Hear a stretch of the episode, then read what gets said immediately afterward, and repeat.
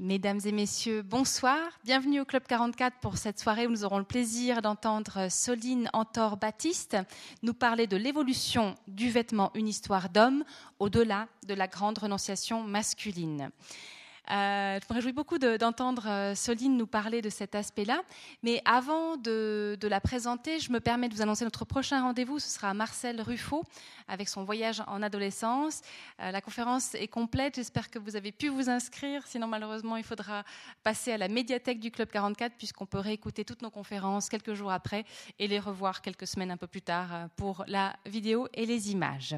Sinon, je vous rappelle l'exposition Poiesis, la normalité, une exposition installation d'Anthony Banvart qui se trouve juste derrière vous, à Nocimez, et qui est un savant euh, millefeuille créatif qui va de l'écriture de haïku, de pensée, transcrite sur des tampons fabriqués par l'artiste, ensuite dont il a tamponné euh, des modèles, des amis, des proches, et dont il a tiré des photographies ou dont il a créé ou mis en scène la prise de photographie par d'autres photographes. Bref, une sorte de euh, millefeuille créative que je vous encourage à aller voir et qui a pour euh, comment dire, thématique principale le concept de l'anormalité sans apostrophe, un concept qu'Anthony Banvart a créé pour euh, la chercheuse linguiste Stéphanie Pahu qui est à l'Université de Lausanne, qui cherchait un titre pour son, son essai sur la normalité, les normes, le rapport aux normes il en a profité pour explorer un peu ce concept à travers son dispositif de création.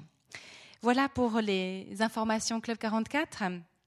Alors j'en viens maintenant à la conférence de ce soir. J'aimerais rappeler dans quel cadre elle, se, euh, elle, se, elle, a été organisée. Donc, elle a été souhaitée en écho et en collaboration avec les 12 musées du canton et le musée d'Yverdon, qui présente une exposition multisite intitulée La silhouette masculine, mode et artifice du Moyen Âge à aujourd'hui. Et en fait, si Soline est là ce soir, Soline Antor-Baptiste est avec nous ce soir et qu'elle euh, est présente en Suisse dernièrement, c'est justement parce qu'elle a été la commissaire scientifique de cette exposition que j'ai mentionnée tout à l'heure, euh, qui a été une, exposition multisite qui a été créée sur une idée du château et musée de Valangin dont on connaît par ailleurs très bien la collection de textiles, dentelles et vêtements anciens. En tout cas, pour ceux qui n'ont pas encore vu les expositions, c'est encore possible. Et il y a également le catalogue de l'exposition qui euh, est à, la vente. Euh, et qui est donc le numéro de la revue, euh, pardon, de la nouvelle revue Neuchâteloise, celle qui date de mai 2016. Alors, j'ai le plaisir maintenant de vous présenter Soline Antor-Baptiste, que je remercie d'être euh, venue. Ça me fait très plaisir de, l'accueillir. J'aimerais vous donner quelques points de repère. Donc, elle est née en Normandie. elle a effectué ses études de littérature et d'histoire à l'université de Rouen et elle a effectué un DEA d'histoire sous la direction euh, de l'historien et spécialiste du vêtement euh, Daniel Roche. En 2000, elle décide de quitter les bancs de l'université et les livres pour travailler aux archives de la Chambre de commerce et d'industrie de, Rouen. Euh, puis ensuite, elle commence à participer à des animations de mise en valeur du patrimoine. En 2007, elle crée avec son mari, Nicolas Baptiste, ici présent, et que je salue également, l'association de valorisation du patrimoine Artemis, Art, Thème, Histoire Ensuite, ce sera une légère bifurcation, mais qui ne fera qu'enrichir son parcours d'historienne, euh, avec une reprise de cours d'italien. Euh, et en fait, elle va entamer une, elle, est, toujours dedans, je crois, parce que ça prend du temps ces choses-là, un doctorat euh, d'histoire à l'université Pierre Mendès France à Grenoble, mais en co-tutelle la Vénarde avec l'université Ca' Foscari de Venise. Et c'est aussi la rencontre avec avec Françoise Bonnet-Borel, conservatrice au château et musée de Valangin, qui va donner naissance au projet de l'exposition que j'ai mentionné tout à l'heure. Euh, je rappellerai aussi que je dirais aussi que Soline Antor-Baptiste est en train de préparer donc sa thèse de doctorat porte sur la mode à Venise au XVIIIe siècle. Je l'envie beaucoup, j'avoue. Euh, mais c'est-à-dire que tout ce parcours-là, euh, j'ai pu lire, me plonger dans quelques-uns des articles de Soline Antor-Baptiste, euh, mobilise de nombreuses connaissances, je dirais à la fois des matériaux, des textiles, des techniques pour les réaliser, de la terminologie qui est assez complexe, et surtout de leur signification dans la culture qui a produit tel ou tel vêtement. Et puis je dirais que j'ai l'impression que Soline Antor-Baptiste est animée par une grande passion de transmission. Euh, j'en veux pour preuve aussi ces nombreuses publications dans la revue Passé Simple, qui est une très bonne revue qui met en contact justement, je le grand public avec les chercheurs universitaires euh, qui sont très pointus dans leur domaine, dans les domaines historiques. Merci beaucoup à Soline Nantor. Je vous passe la parole et je vous souhaite une très bonne soirée.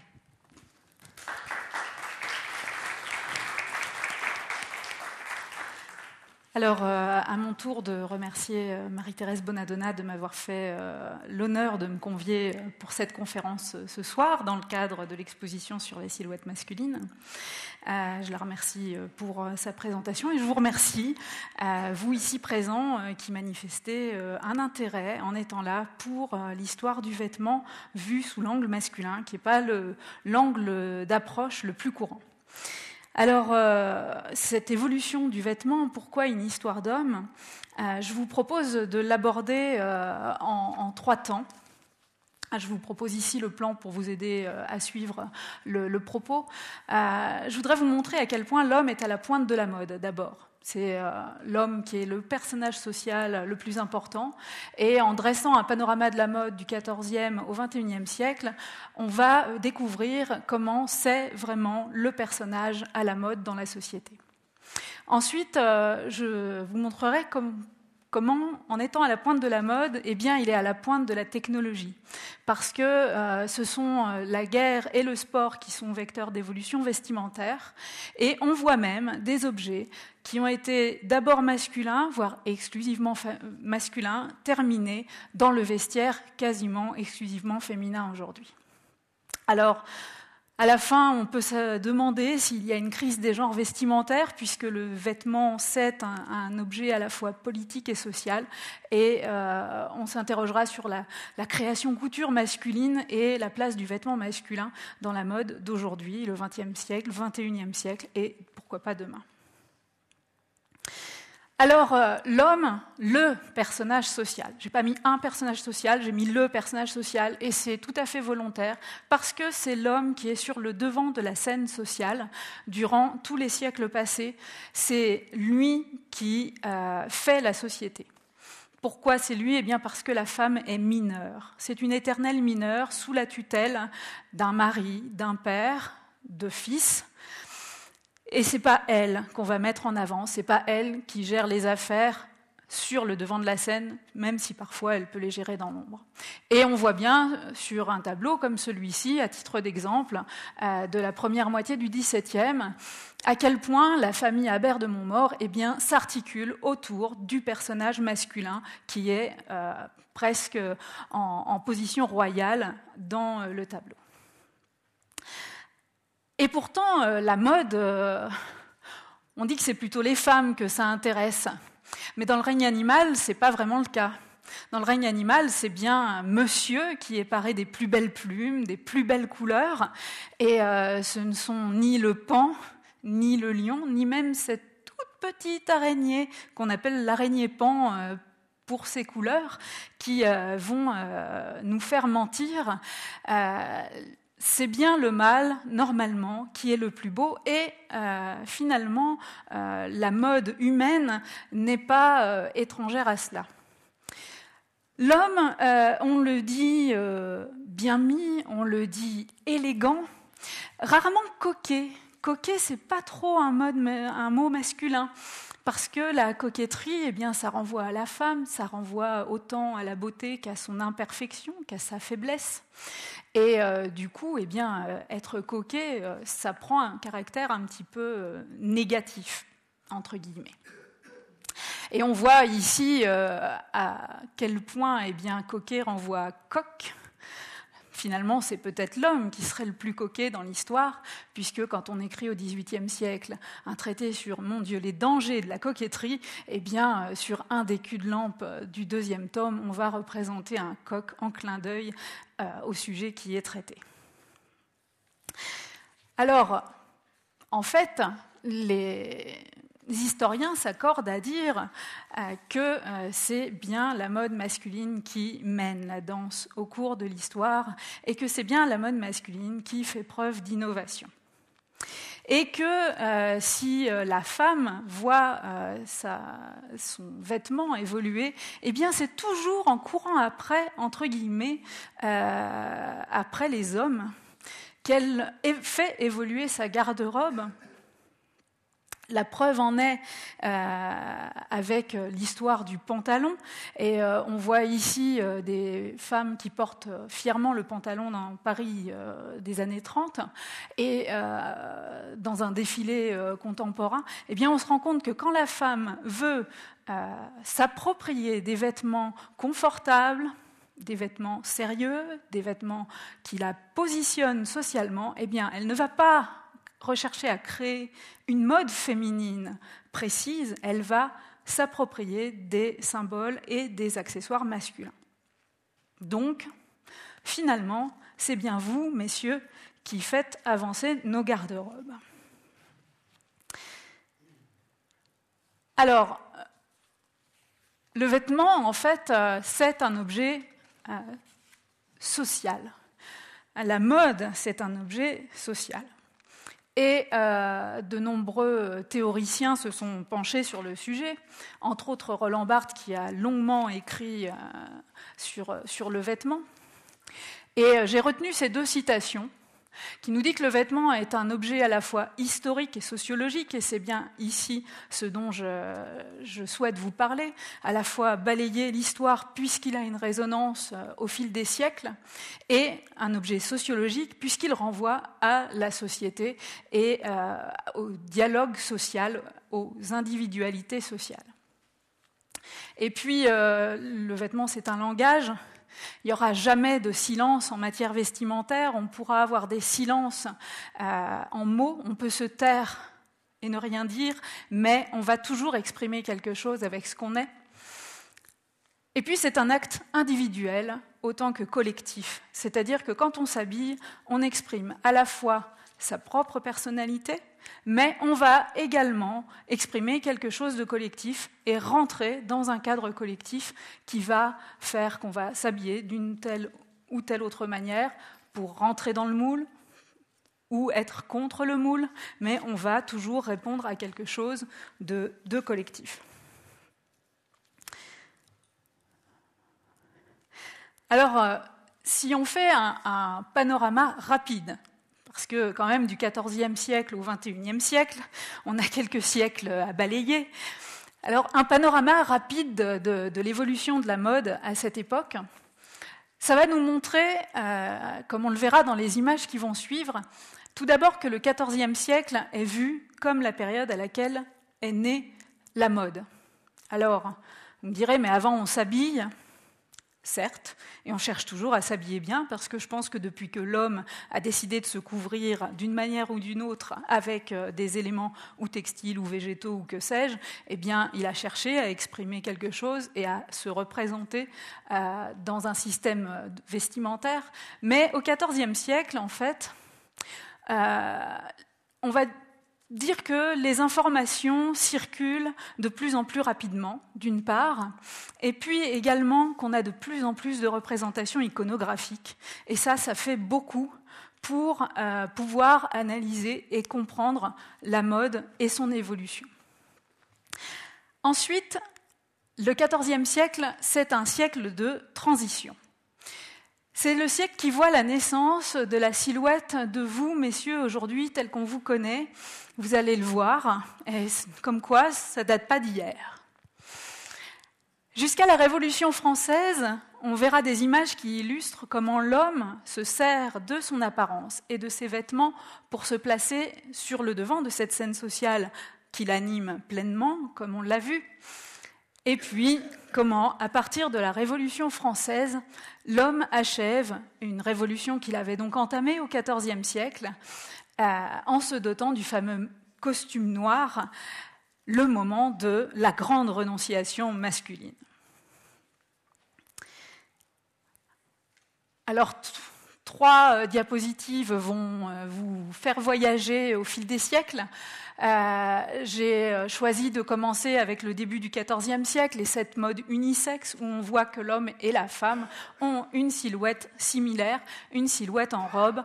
Et ça correspond à un moment culturel dans l'histoire où on on pense le corps, le corps humain, comme quelque chose d'unique, comme un ensemble. Et puis il se passe quelque chose sur lequel je vais revenir au milieu du XIVe siècle, qui va révolutionner la mode masculine et qui va faire que ces messieurs vont passer de la robe au pourpoint, cette veste qui couvre le haut du corps, et aux choses, ces espèces de bas qui vont couvrir les jambes et les pieds. Et on va voir qu'au fil des siècles, eh bien, euh, ce sont euh, ces, éléments, euh, ces caractéristiques de la silhouette qui vont perdurer au XVe siècle, avec la mode de Bourgogne, où on voit euh, qu'en dépit du fait qu'on va ajouter des métrages de tissu, qu'on va donner de l'ampleur aux carrures, aux chapeaux, etc., eh bien, on aura toujours ce binôme du corps, du buste masculin mis en valeur et des jambes qui affinent la silhouette en dessous. Au début du XVIe siècle, les fameux lansquenets restent sur ce même principe on a toujours les choses, on a toujours le, pourpoint euh, serré. Et puis tout ceci évolue au, XVIe siècle et au début du XVIIe siècle, on va enfin voir apparaître une espèce de culotte. On a encore le pourpoint, mais c'est la fin, et on arrive à une mode beaucoup moins, euh, on va dire, contraignante que ce qu'on a pu voir avant. Alors on a le XVIIe, le XVIIIe siècle où on voit apparaître euh, l'ensemble veste-gilet qu'on connaît aujourd'hui, mais encore qu'on puisse le renvoyer euh, au Moyen Âge. On voit que la silhouette de l'homme se restreint en quelque sorte au fil du temps, puisqu'on arrive à la fin euh, du XVIIIe siècle à une silhouette très étriquée par rapport à celle qu'on avait avant. Et en 1800, la Révolution est passée par là, les sans-culottes sont passés par là, et on arrive à cette silhouette moderne qu'on connaît aujourd'hui, cette silhouette contemporaine, devrais-je dire, faite euh, d'un pantalon, on a arrêté de porter la culotte, faite d'un habit en haut, d'une veste, d'une redingote, et on va s'apercevoir que les couleurs vont disparaître, l'habit est de plus en plus noir, ou noir-gris, ou noir-marron, mais plus très coloré. Et les hommes vont de moins en moins contraindre leur corps euh, et contraindre leur silhouette avec euh, les innovations que vont apporter les, deux guerres mondiales, la révolution euh, des années 60-70 avec ses formes un peu extravagantes, et puis les années 80-90, retour au géométrique, des couleurs très vives, même pour le masculin.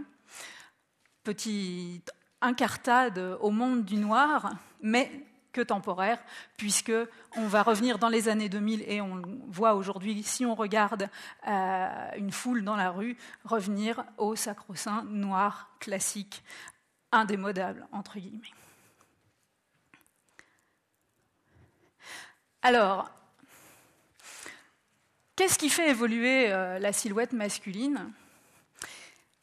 Euh, généralement, on dit que euh, c'est euh, le fruit de la fantaisie, des créateurs qui décident de porter telle ou telle chose, que finalement, c'est pas lié à grand chose de, très précis. Et à l'inverse, le fils de Darwin, le, fils du biologiste, s'est amusé à la fin du XIXe siècle à écrire euh, une, histoire de l'évolution du vêtement en appliquant au vêtement euh, les théories évolutionnistes de son père. Et il a ainsi écrit que, euh, selon lui, natura non facit saltum, la nature ne fait pas de saut. Et le vêtement est soumis, comme toute autre chose, à la loi du progrès. Et cette loi du progrès, eh bien, elle est due à des innovations pratiques qu'on peut rapporter soit au domaine de la guerre, soit au domaine du sport, qui semblent être euh, vraiment les vecteurs d'évolution vestimentaire euh, du vestiaire masculin. Alors, qu'est-ce qui fait qu'on a du coup cette révolution euh, au milieu du, XIVe siècle, comme on l'a vu? Qu'est-ce qui fait que dans les années 1340-1350, les hommes quittent la robe et euh, s'habillent en pourpoint et en chausses Eh bien, c'est ça. C'est l'invention de l'armure de plaque qui est là pour répondre à l'amélioration des techniques d'attaque à la guerre, également dans le milieu sportif, puisque les tournois et les joutes sont faits pour s'entraîner pour la guerre, et si on améliore les techniques d'attaque, eh bien, il faut améliorer la défense. Il n'y a pas photo si on veut rester en vie.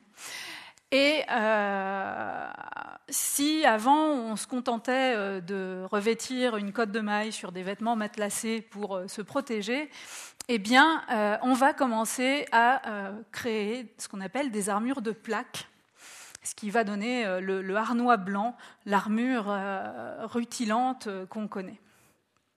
Et une des caractéristiques de cette armure de plaque, c'est qu'elle moule le corps, qu'elle moule les jambes et surtout qu'elle a un torse globulaire, une forme ronde qui va jouer un rôle très précis. C'est pas euh, parce que c'est joli qu'on fait ça, c'est parce que ça sert de déflecteur au coup de lance qu'on risque de prendre quand on va à la guerre ou quand on joute à cheval. On va de plus en plus fort sur les lances, on doit se protéger de mieux en mieux. Du coup, on crée cette forme ronde qui va dévier les lances. Et pour créer une forme ronde, eh bien, il va falloir préparer son corps à endosser ce, nouveau harnois qu'on met. Et pour endosser ce nouveau harnois qu'on met, eh bien, on crée le pourpoint. Parce qu'au-dessus d'une robe, comme vous avez vu au tout début, on ne va pas enfiler un harnois, c'est pas possible. Il va falloir d'abord euh, former le buste, ne pas euh, risquer de se faire blesser par l'armure euh, quand on la porte. Euh, il va falloir remplir le vide de cette forme globulaire de la cuirasse, parce que si on laisse du vide, eh bien le vide avec le choc, il va augmenter le choc au lieu de le réduire. Donc on va remplir et on va garnir en quelque sorte le pourpoint de ces messieurs. Et euh, en fait, les pourpointiers, qui sont les, qui est le corps de, profession euh, qui euh, a le privilège de fabriquer ces pourpoints, on peut en quelque sorte dire que ce sont les premiers tailleurs, les premiers grands tailleurs de mode. Parce que si avant on était sur euh, une mode assez simple au niveau de la taille, sur des robes avec une forme en T qu'on peut facilement euh, dessiner, eh bien vous voyez sur la gauche de l'écran le nombre de pièces, je ne sais pas si vous le voyez bien, mais le nombre de petites pièces complexes et précises qui sont utilisées pour fabriquer ce pourpoint afin qu'il suive parfaitement la ligne de son porteur. Alors, forcément, euh, si on porte ça sous l'armure, quand on enlève l'armure, ben, on continue à porter euh, ce qu'on porte. Et euh, ça va donner envie à ces messieurs, même ceux qui ne portent pas forcément l'armure, eh bien de se mettre aussi bien en valeur que, que, ce genre d'habit peut le montrer avec un torse développé et une taille affinée. Et on se rend compte que, contrairement donc à ce qu'on dit, que l'armure suivrait l'évolution vestimentaire, eh bien, euh, en fait, c'est le vêtement qui va suivre l'évolution euh, de l'armure. L'armure, va évoluer en forme pour suivre le perfectionnement des techniques toujours. Et on va arriver à des formes comme celle-ci, qu'on appelle en pense-doigt, et euh, on voit, on se dit, bon, euh, c'est pointu comme ça, pourquoi? Tiens, ils ont des pourpoints comme ça, c'est certainement parce qu'on aimait les pourpoints comme ça et qu'on a fait l'armure comme ça. Non, c'est l'inverse. En fait, euh, cette forme de pense-doigt, elle correspond à une innovation de, de l'armure pour répondre euh, à une innovation guerrière, les armes à feu qui sont arrivées sur les champs de bataille. Et euh, de fait, l'armure ne devait plus simplement répondre à la lance, mais devait également répondre aux armes à feu. Et on va épaissir le devant, faire cette pointe qui va permettre ou qui va aider les balles à être dégagées de chaque côté et qui va rendre l'armure en quelque sorte par balle. Et comme on l'a dit avant, faire un creux dans une armure, si on laisse du vide, on va renforcer le choc, si on le remplit, on va l'amoindrir, et on va créer des pourpoints qui vont être garnis, rembourrés, rembourrés de crin, pour venir euh, euh, se mettre dans, euh, dans ces armures. Alors forcément, si le vêtement suit un peu euh, l'évolution armurière, on va dire, euh, qui lui fait toujours avoir la taille serrée, puisqu'on cherche toujours à gonfler le haut du corps pour euh, dévier les, balles et les coups, eh bien, au moment où les armures ne sont plus guère utiles sur les champs de bataille, eh bien, on va avoir un tout nouveau look. Le désordre ordonné, l'exubérance baroque. Euh, et euh, les, historiens euh, estiment que c'est bien effectivement là la première fois où on voit la, silhouette en fait se, relâcher et se parer de tout un tas de, choses dans le plus grand désordre. C'est une époque où les armures sont devenues tellement lourdes qu'on va arrêter tout bonnement de les porter puisqu'elles deviennent plus handicapantes qu'efficaces et ce n'était pas ce qu'on attendait d'elles en fait. Alors on voit euh, donc que euh, dessiner le nouveau corps masculin, eh bien, euh, au départ, c'est un corps moulé dans ses vêtements. C'est donc un genre qu'on définit. on donne l'image masculine en moulant un buste et des jambes. À côté, les femmes, elles, elles vont euh, rester avec la robe. Par contre, elles vont quand même suivre euh, une petite évolution esthétique, c'est qu'elles vont elles aussi mouler leur buste. Comme les hommes. Voilà, on court derrière. Et euh, c'est pas gênant de mouler le buste, en fait, pour une femme. Et si on regarde euh, les minutes du procès de Jeanne d'Arc, euh, qui a été accusée de porter des vêtements masculins, donc de sortir de sa condition de femme, on se rend compte que ce qu'on lui reproche, c'est pas d'avoir un pourpoint euh, qui lui moule le haut du corps. C'est pas grave, c'est les jambes. Parce que déjà, quand ces messieurs ont commencé à montrer leurs jambes, il y a bien des moralistes qui ont dit Oh mon Dieu, mais ça va pas Quelle indécence alors une femme, mon Dieu, une femme montrer ses jambes, d'un seul coup, ça fait penser à tout le reste, et euh, c'était intolérable. Et c'est ça qu'on a reproché à Jeanne d'Arc quand elle s'est habillée en homme. Alors les femmes suivent. Hein, elles vont pas à la guerre, elles mettent pas d'armure, elles gardent la jupe, mais elles essayent quand même de suivre. Et quand on regarde l'évolution euh, stylistique des, vêtements euh, au fil du temps, tant que dure l'armure, eh bien on voit euh, ici avec un couple en 1520, un couple en, 1570, ce sont des gravures du 19e, mais qui donnent bien une idée de, la silhouette de l'époque. Eh bien on s'aperçoit que la femme va parer le haut de son, de son corps, va mouler le haut de sa tenue à l'image de, de ce que font les messieurs euh, sans, elle, avoir de nécessité pour le faire. Donc il y a bien une imitation, en fait, de la mode masculine par la mode féminine. Alors, euh, la mode féminine euh, évolue à cause de la guerre. Donc voilà, ça c'est quand même un point intéressant. Et puis, de plus en plus, c'était déjà le cas avant, on l'a dit, les joutes c'est euh, l'entraînement à la guerre, et donc les joutes c'est du sport, eh bien euh, la mode sportive va elle aussi influencer euh, la mode à la fois masculine et la récupération dans la mode féminine. Et à l'heure actuelle, c'est d'ailleurs un des domaines où il y a le plus de, récupération en termes d'innovation.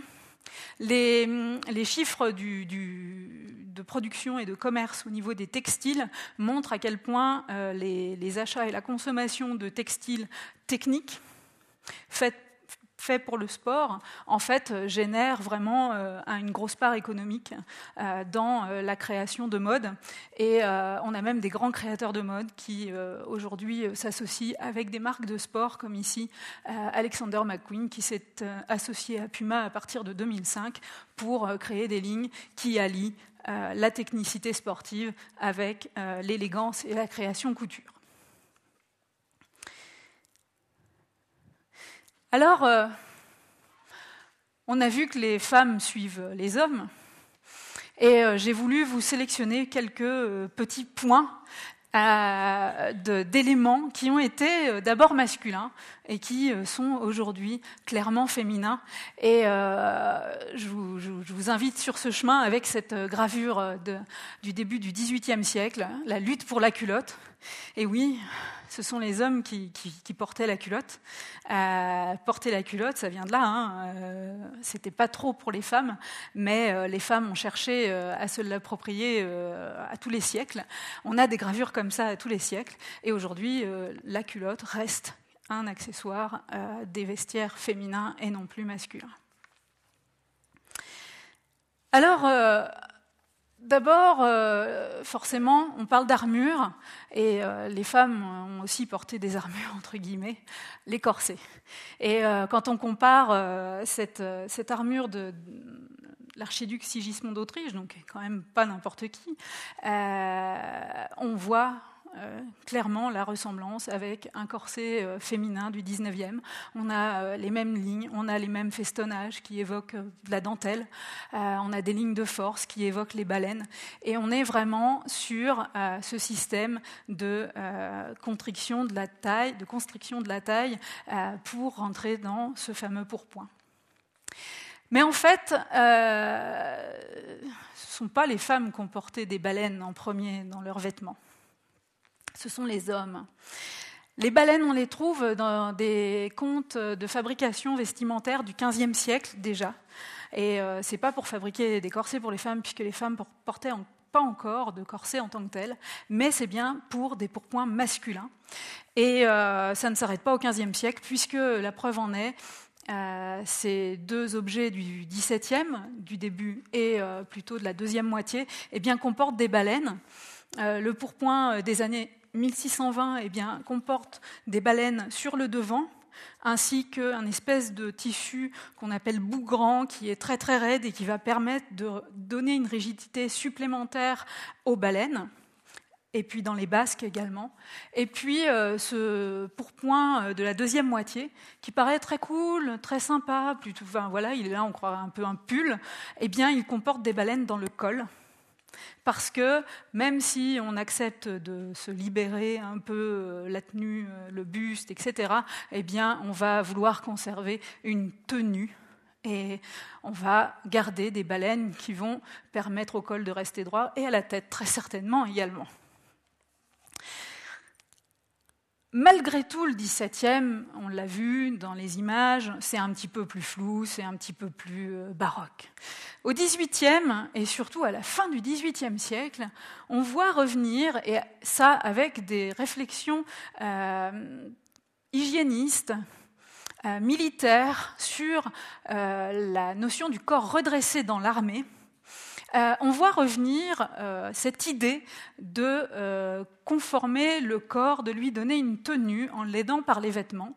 Et ici, on a donc deux exemples d'habits de, de, la fin du XVIIIe siècle et vous pouvez voir à l'intérieur un système de piqûres qui euh, permet de comprendre qu'en fait, il y a plusieurs couches à l'intérieur, qu'il y a plusieurs couches qui vont rigidifier, qui vont donner cette ligne que vous voyez parfaite sur le côté, euh, même si le porteur euh, n'est pas très droit, l'habit, lui, l'aidera à rester droit. Ça nous amènera du coup au retour du, du corset, non plus pour point, mais du corset qu'on va porter sous les habits. Et euh, les caricaturistes en ont fait euh, leur chou gras, si on peut dire. Euh, et on voit comment, fin 18e, début 19e, eh bien, on dénonce ces hommes, alors là qu'on pourrait probablement dire coquets, puisqu'ils vont euh, se ceinturer dans des corsets. Euh, alors voilà, le fameux macaroni, euh, cet élégant à l'italienne. On a le, régent qui, comme il grossissait un peu, se serrait dans un corset pour essayer de contraindre un peu ses formes. et puis, eh bien, ce dandy, ce dandy qui va non seulement se serrer la taille au maximum, mais rajouter sur ses hanches des espèces de coussins pour renforcer l'effet visuel entre les deux, et garnir ses bas de faux mollets pour se donner la jambe virile et vigoureuse qu'il convient d'avoir.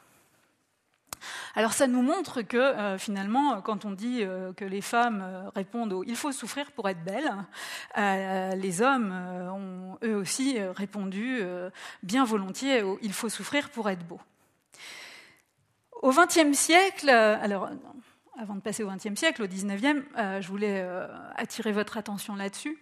Euh, vous voyez euh, cette gravure de mode des années 1840 et vous voyez comment ces corps sont euh, galbés. On se dirait presque, mais c'est exagéré, c'est une vue de l'esprit, de la mode. On sait que les gravures de mode déforment un peu les formes, mais il n'en est rien. cette veste d'officier suisse qui est conservé à Morges, eh bien, vous montre à quel point euh, les hommes pouvaient euh, faire tout leur possible pour être euh, à la mode, rembourrer le haut du buste, se serrer la taille. On reste dans, je dirais, ce qui a été voulu avec le, le pourpoint médiéval. Et au XXe siècle, me direz-vous? Alors au XXe siècle, on s'aperçoit que le corset, par contre, il est plus trop masculin. Euh, il est masculin pour des raisons médicales ou euh, euh, pour lutter contre l'obésité. on va se ceinturer mais euh, à part ça, comme c'est devenu un objet typiquement euh, euh, féminin à la fin du 19e, eh bien, on accède à un autre registre pour le corset masculin qui est ce que j'ai appelé le fétiche chic, parce que certains hommes se sont plus à se contraindre le corps, comme ici Fakir Moussafar, et on a au 21e siècle des créateurs qui tentent de redonner un peu le goût du corset euh, assez messieurs, avec un look euh, un petit peu euh, androgyne. Ce qui laisse à penser que cette histoire n'est peut-être pas finie, mais que pour le moment, ça reste bien dans le vestiaire féminin. Le talon d'Achille. J'ai mis talon d'Achille parce que généralement on dit que les talons euh, c'est pas très pratique, que c'est pas fait pour marcher, c'est pas fait pour marcher dans l'herbe, on peut pas euh, euh, rester longtemps debout avec, etc. donc c'est absolument pas un objet confortable. Alors il y a eu une exposition voilà, je vais tomber. Il y a eu une exposition au Batachou Museum à Toronto, justement, cette année, sur l'histoire des talons hauts dans la mode masculine. Et euh, la, conservatrice et euh, la commissaire d'exposition en chef, en fait, euh, a montré comment, en réalité, le talon haut, c'est très pratique et très utilitaire à l'origine. En fait, on se rend compte que au XVIe siècle et au XVIIe siècle, les Perses utilisent des chaussures à talons hauts pour aller à cheval. Alors forcément, les à cheval, c'est quand même faire du sport et être actif. Pourquoi ces talons hauts leur sont utiles? Ils leur sont utiles pour caler les pieds dans les étriers, pour pouvoir se mettre debout et tirer à l'arc. Et ces talons leur permettent de rester mieux dans les étriers pendant qu'ils sont décollés de la selle, entre guillemets. Et on voit ici donc un exemplaire euh, du XVIIe qui répond très bien, vous voyez même la couleur, à cette miniature du début XVIIe. Alors, euh, il y avait déjà des voyageurs qui allaient en Perse, et puis des voyageurs occidentaux hein, qui, voyaient un peu euh, ces pratiques. Et puis surtout, en 1599, euh, le, Shah a envoyé des émissaires dans les grands pays d'Europe, auprès des cours des grands noms d'Europe. Et bah, les hommes européens ont vu arriver ces hommes sur leurs talons, puis ont trouvé que ça avait l'air très digne, très viril. Et puis, euh, bah tiens, ça permet d'être un peu plus haut aussi, alors pourquoi pas. Et puis, euh, les femmes, elles ont vu ça aussi. Alors, euh, les hommes, les femmes, eh bien, tout le monde s'est mis à vouloir porter des talons hauts. Alors, des talons, on avait déjà commencé à en mettre sur les souliers euh, au XVIe siècle. À cause des rues pavées, euh, les semelles de chaussures s'usaient euh, de plus en plus. Donc, on rajoutait des, hauteurs de, de, cuir sur le talon pour protéger, mais jamais de ces hauteurs-là. Là, on est vraiment dans de l'exagération. Et on s'aperçoit que autant les hommes que les femmes, et pas seulement les hommes petits, parce que euh, Charles Ier d'Angleterre était très grand, il mesurait 1m85 et il portait lui aussi des hauts talons. Euh, donc les hommes comme les femmes se mettent à porter des hauts talons, à la différence près que peut-être l'homme va avoir un talon un peu plus euh, solide en terre et la femme un talon un peu plus aiguille, si on peut dire pour montrer que les talons c'est pas féminin et que c'est pas du tout, euh, ça, donne pas du tout une allure de, fille entre guillemets. Euh, c'est que Louis XIV en a fait euh, un symbole aristocratique, ces fameux talons rouges que seuls ses courtisans et, et, les nobles pouvaient porter, et lui-même donc portait des talons facilement d'une dizaine de centimètres, parce que lui par contre n'était pas grand et ça l'intéressait de se donner un peu de hauteur. Au XIXe siècle, alors déjà à la fin du XVIIIe, euh, la mode, elle est plutôt à une mode à l'anglaise. On va être un peu euh, à, une mode confortable, une mode de campagne. Et, euh, puis on essaye de rationaliser aussi, hein, c'est les lumières.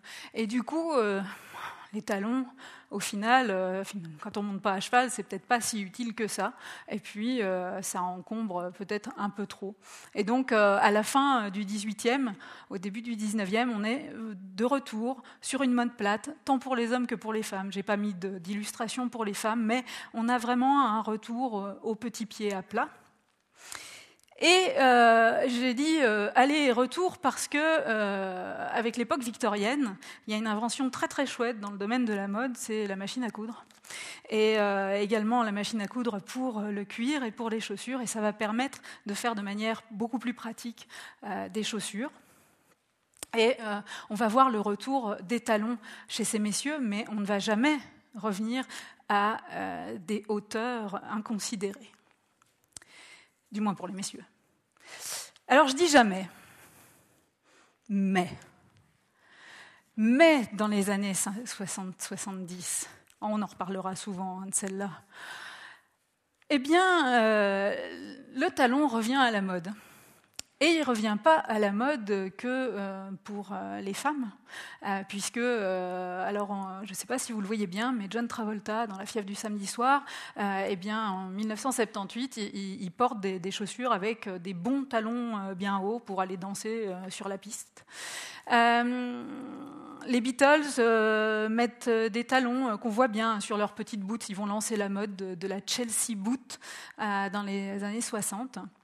Euh, mais malgré tout, euh, voilà, passer l'exubérance et un peu la folie euh, des années 70, eh on se retrouve avec de nouveau des talons plats pour vous, messieurs.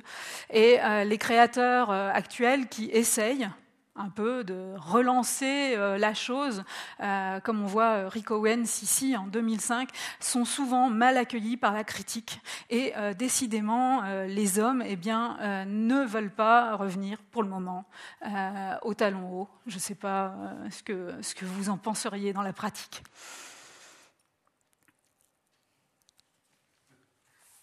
Des hauts et des bas. Alors, euh, c'est une image un petit, peu, un petit peu légère ou un petit peu sombre, je ne sais pas comment dire, parce que c'est euh, un adultère et euh, donc un, homme qui lave son honneur en tuant à la fois sa femme et son amant. Mais ce n'est pas ce qui m'intéresse. Ce qui m'intéresse, ce sont les choses qu'on voit ici.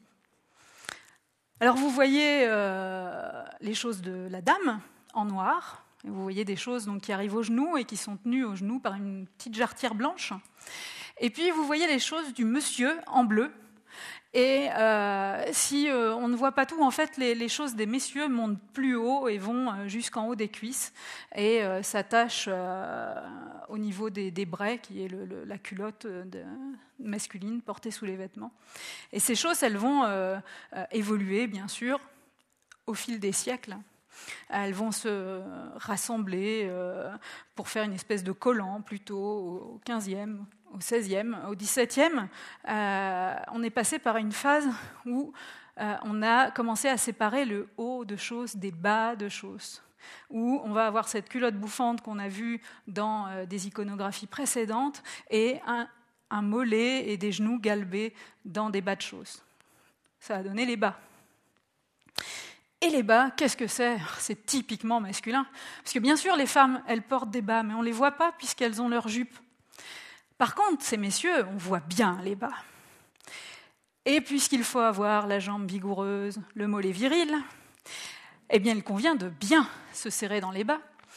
Et Molière euh, en a fait une petite euh, satire dans Le bourgeois gentilhomme qui cherche à s'habiller à la mode. Et Monsieur Jourdain se plaint de ces bas que son tailleur lui a fait préparer, qui sont tellement serrés qu'il peut à peine les enfiler, et que quand il les enfile, eh bien, il y a des mailles qui craquent. Mais qu'à cela ne tienne, il convient, pour être bien habillé, eh bien, de mettre ces bas qui mettent en valeur le bas des jambes masculines. Alors, euh, le destin euh, des bas, c'est un peu le destin de la jarretière, en fait. Parce que les bas aujourd'hui, euh, bah, c'est des bas pour femmes. Les jarretières aujourd'hui, c'est des jarretières pour femmes. Mais à la base, la dame portait une jarretière sur sa chausse noire. Mais on ne la voit pas, cette jarretière de dame. Il y a les jupes.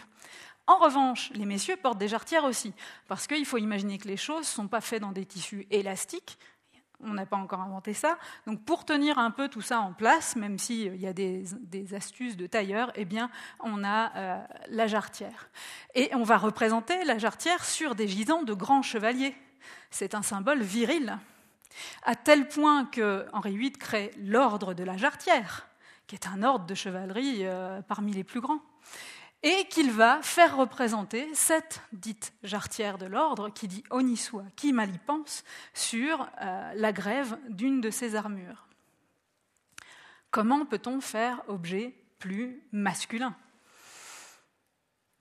Et pourtant, qu'est-ce qu'il en reste? À partir du moment où on a arrêté de mettre des bas, puisqu'à la Révolution française, on est passé au sans-culotte, la culotte symbole d'aristocratie. Le bas qui va avec, eh bien, euh, si on arrête de porter la culotte et qu'on porte le pantalon, il n'y en a plus besoin.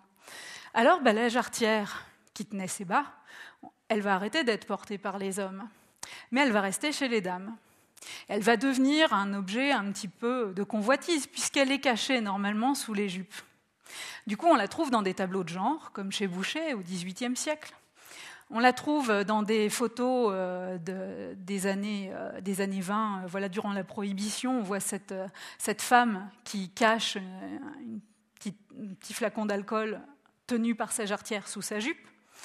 Et puis, qu'est-ce qui nous en reste? Eh ben, Dans les mariages, le jeu de la jarretière, où euh, on voit ici, euh, en 75, eh euh, une famille qui joue à ce jeu de la jarretière, qui est toujours le moment un petit peu, léger du mariage, et qui, témoigne de comment cette jarretière ne fait plus partie que du monde féminin aujourd'hui. Et puis, ben, on a parlé des chaussures, et moi je voulais vous parler plus spécifiquement des bottes. Parce que la botte, ça sert à quoi? À la base, ça sert à aller à cheval. Qui va à cheval? En gros, euh, bah, les soldats, les chasseurs, mais donc les hommes. Et euh, surtout ces grandes bottes qui montent en haut des cuisses, là. On voit, euh, voilà, en 1470, sur une fresque savoyarde, un, cavalier. Il a bien ses éperons d'ailleurs euh, sur euh, ses, chevilles, donc c'est bien d'un cavalier dont on parle. Et il a ses grandes bottes noires avec ce revers marron qu'on voit en haut des cuisses. Ces bottes, elles évoluent bien sûr au fil du temps. Euh, en 1700, on va avoir la, botte du, cavalier très épaisse avec euh, une grosse coque sur, le genou. Euh, cette partie-là, elle est très très utile en fait parce que ça permet de se protéger des cailloux de la route, des, éclats, de la poussière, etc. Et puis, euh, on voit au début du XIXe siècle euh, cette, euh, cette, représentation d'un incroyable, ces hommes à la pointe de la mode après la Révolution. Eh bien, c'est bien un cavalier. Il a sa cravache, son chapeau et ses bottes pour aller à cheval. Alors bon, bien sûr, on met des bottes pour aller à cheval. Mais au même titre qu'on euh, s'est mis à porter des pourpoints parce que euh, en armure on portait un pourpoint, mais même sans armure c'était sympa d'avoir un pourpoint parce que ça mettait en valeur. Eh bien, comme on trouve quand même que le cavalier c'est un homme fascinant, c'est un homme qui a du pouvoir, il a de l'autorité sur la bête, il a une vigueur physique. Bah, même quand on n'a pas besoin d'aller à cheval, on aime bien quand même porter des bottes. Alors c'est pareil, les moralistes euh, tempêtent un peu euh, là-dessus euh, et essayent de limiter un peu le port des bottes, qu'à cela ne tienne. Et les mousquetaires, on n'imaginerait pas un mousquetaire sans ses grandes bottes à revers, c'est vraiment symbolique. Alors les femmes, elles vont à cheval aussi, ok. Mais les femmes qui vont à cheval, elles ne portent pas de bottes. Elles ont droit aux bottines. Et on voit euh, cette paire de, bottines qui a appartenu à Marie-Antoinette, par exemple, euh, qui est dans une collection privée. Euh, bah, ça, voilà, ça n'a rien à voir avec la botte pour femme, ça tient de la botte de la bottine 19e avec son petit talon. Et quand Marie-Antoinette se fait représenter, euh, quand elle va à la chasse à droite, eh bien, elle porte euh, cette petite bottine, justement. Et puis, quand elle se fait représenter de manière plus virile, dirons-nous, dans une position de, régnante et de dirigeante, hein, il y a des impératrices qui se sont fait peindre pareil, une femme à califourchon, c'est un message politique, eh bien, elle n'a pas de bottes elle a une petite bottine, un peu, un peu à la hussarde, mais elle ne porte pas de botte. La botte, à ce moment-là, c'est pas du tout féminin. La botte euh, disparaît euh, plus ou moins euh, des écrans au 19e. Et alors, quand je vous le disais, qu'on y reviendrait, la botte refait son apparition dans les années 60, d'abord chez les créateurs de mode pour les femmes et euh, surtout donc ces fameuses grandes bottes faites pour aller à cheval. Alors euh, d'ailleurs c'est pas anodin, Brigitte Bardot avec euh, ses cuissardes et sa Harley Davidson, elle enfourche sa monture pour aller rouler dans la nature. Et du coup, elle a bien ses bottes de cavalier pour faire ça. Et puis bah, les années 70, alors, on a vu les talons, et bien la botte aussi. On tente de, faire porter aux hommes la botte. Ça marche bien, d'ailleurs, les, hommes portent des bottes, des bottes à talons, des bottes à semelles compensées, etc. Les euh, stars, comme Michel Fugain, vont mettre des grandes cuissardes pour se donner un air un peu troubadour. Ça va renvoyer un peu à une mythologie, mais euh, ça va pas durer. Et finalement, je pense que Francis Lalanne doit être un des rares à continuer à porter sur scène ces fameuses cuissardes, voilà, qui sont sa marque de fabrique. Mais la cuissarde euh, aujourd'hui, eh bien, c'est chez Chanel, euh, chez Pucci, etc. Et ça reste vraiment féminin. Et euh, si on trouve certains hipsters parisiens qui, portent des bottes façon cavalière, moi je trouve que c'est assez rare, j'en ai jamais croisé comme ça en ville en fait, donc peut-être pas dans les bons quartiers. Alors le vêtement, un symbole politique et social, un vêtement de séparation des genres, cette fameuse grande renonciation masculine. En fait, euh, quand vous regardez euh, au XVIIIe siècle, par, exemple, vous voyez que l'homme et la femme ont un peu une silhouette similaire, avec euh, des, ampleurs de tissu, cette ampleur de panier chez la femme qu'on retrouve chez l'homme, avec les plis. Et puis les couleurs, c'est chatoyant, c'est gai, c'est coloré. En 1800, la mode se restreint un petit peu, mais on reste sur euh, un peu la même physionomie homme-femme. Quand on regarde ce couple, on voit bien euh, des similitudes. Quand on passe à l'habit noir, eh ben, ça change tout. Les historiens, là, disent que c'est bien la mode masculine qui a fait un bond et une innovation. La mode féminine, elle, elle est restée au même point. On a toujours cette jupe qui cache les jambes, ce corsage qui est ajusté. Et par contre, ça ne suit plus du tout la mode masculine. Et là, les deux genres prennent des chemins différents. On a vraiment un homme dans un habit masculin et la femme qui reste dans son habit féminin. Alors, euh, la grande renonciation masculine, moi j'adore ce mot, je trouve que c'est euh, assez chic, euh, c'est une appellation qui est née chez un psychanalyste anglais qui s'appelle John Carl Flügel, qui a écrit La psychologie du, du vêtement. Et il introduit cette notion de la grande renonciation masculine. Il la voit, il la situe au début du XIXe siècle, quand les hommes renoncent à la mode, selon lui, renoncent aux dépenses de mode pour rendre ça et laisser ça à leurs épouses, qui vont devenir leur faire valoir esthétique. C'est l'épouse qui va être parée euh, des plus beaux tissus, plus beaux bijoux, plus belles dentelles, etc. Et l'homme, lui, va se ranger dans son costume sérieux d'autorité. Alors, ce, psychanalyste, en fait, a essayé d'appliquer euh, les pensées de, Freud euh, aux vêtements. Et selon lui, le vêtement, c'est un peu le paradoxe ou l'intermédiaire, selon comment on le voit, entre cette envie naturelle chez l'enfant d'être nu et d'exhiber son corps nu pour le montrer aux autres, et ensuite, avec euh, l'âge, euh, cette, nécessité de décence de cacher son corps. Et pour lui, euh, ce vêtement, eh bien, il répond à un paradoxe qui est à la fois de cacher et d'attirer l'attention sur le corps via le vêtement. Et c'est un peu à ça qu'on joue tous quand on s'habille, finalement. Alors, selon lui, il fallait un petit peu réformer tout ça parce que euh, son, idée du vêtement, elle n'était pas simplement euh, sociale ou de genre ou que sais-je, elle était aussi politique. Et il voyait dans le vêtement la mainmise, donc dans cette grande renonciation masculine, la mainmise du conservatisme autoritaire.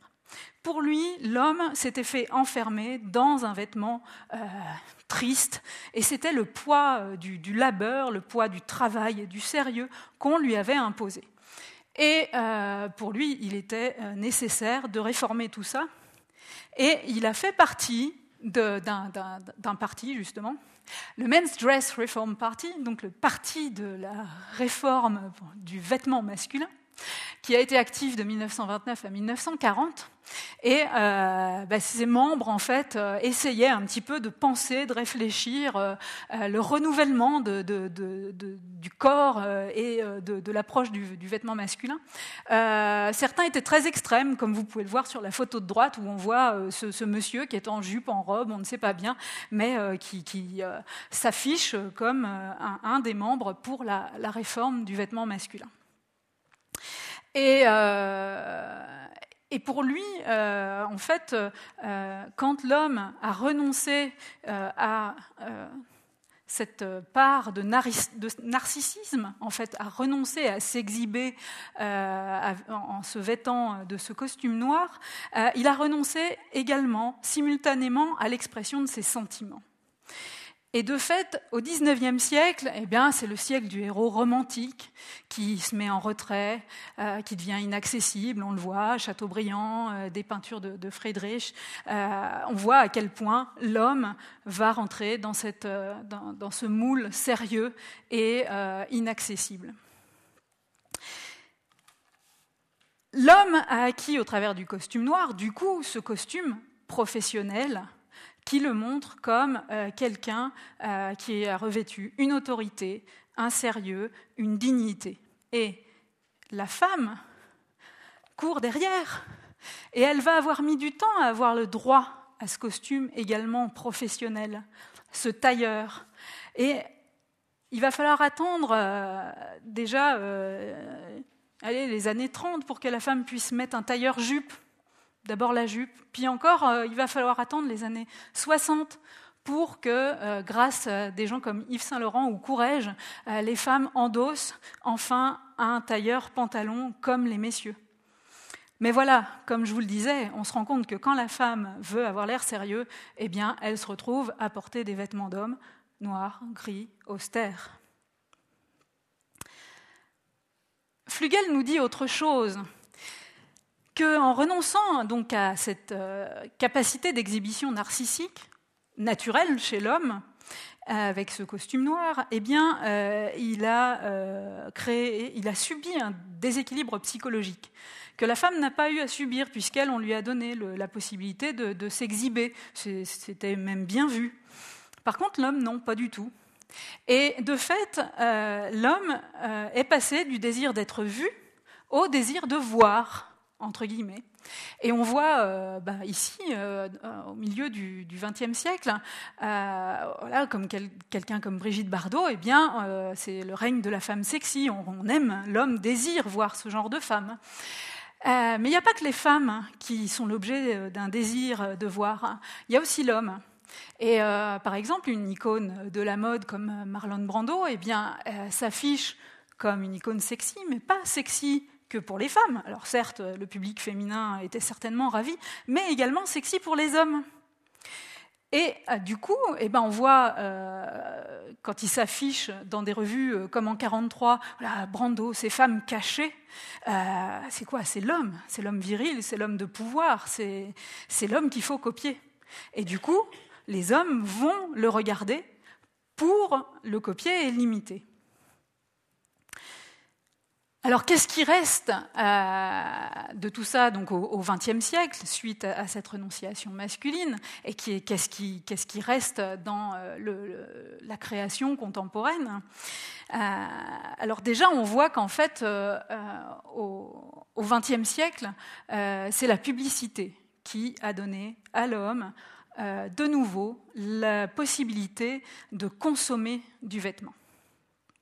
Alors, dans la deuxième moitié du 19e, les grands magasins se développent, les magazines, la publicité se développe, et euh, on, voit apparaître de la mode pour hommes dans des publicités et des rayons pour hommes dans les grands magasins. Et d'ailleurs, ces grands magasins donnent accès à un plus large panel de gens. Les classes inférieures peuvent accéder en quelque sorte aux images de la mode et, grâce au prêt-à-porter, à euh, des produits issus de la mode. Et euh, les, spécialistes, les tailleurs du temps, euh, bah, certains se lamentent, hein, se disent flûte, ils sont tous habillés pareil, tout le monde veut être uniforme, aller tout le monde en noir, c'est pas très fun. mais il n'empêche que c'est bien la mode qui reste, puisque c'est la mode de l'autorité et du sérieux. Et à cette période-là, eh ben, la mode, elle se fait pas à Paris. La mode masculine, se fait à Londres. La fameuse Savile Row, qui est euh, la, rue des tailleurs renommés euh, pour hommes, à tel point qu'à Paris, euh, quand un tailleur s'installe, eh bien, voilà, il fait sa publicité, tailleur anglais renommé, comme ici en 1910, pour montrer qu'il est capable d'apporter les nouvelles tendances. Cette tendance de l'habit simple, de la pureté des lignes, de l'efficacité, on la doit à Georges Brumel, euh, qui a créé, entre guillemets, le style less is more. Euh, pour lui, pas d'extravagance, mais de la justesse dans les lignes. Et euh, ce, dandy, né à la fin du XVIIIe siècle, eh bien, il a marqué les esprits. Il a donné les règles de comportement vestimentaire de ces messieurs, et on voit à quel point c'est une figure importante puisque jusqu'au début du XXe siècle, euh, par exemple, quand euh, euh, les cigarettes, viriles la cigarette, attention, les femmes ne commencent que simplement à fumer. les cigarettes John Player créent des cartes de collection sous le thème des dandys et on retrouve forcément Georges Brumel en bonne place, vous l'imaginez bien. Alors la guerre, euh, ça ne s'est pas arrêté forcément euh, au Moyen Âge, ni au XVIe, ni au enfin voilà, les guerres mondiales qu'on a connues au XXe siècle, eh bien, ont elles aussi permis de renouveler euh, le vestiaire masculin et ont leur importance dans des vêtements qui sont des vêtements phares de la mode d'aujourd'hui.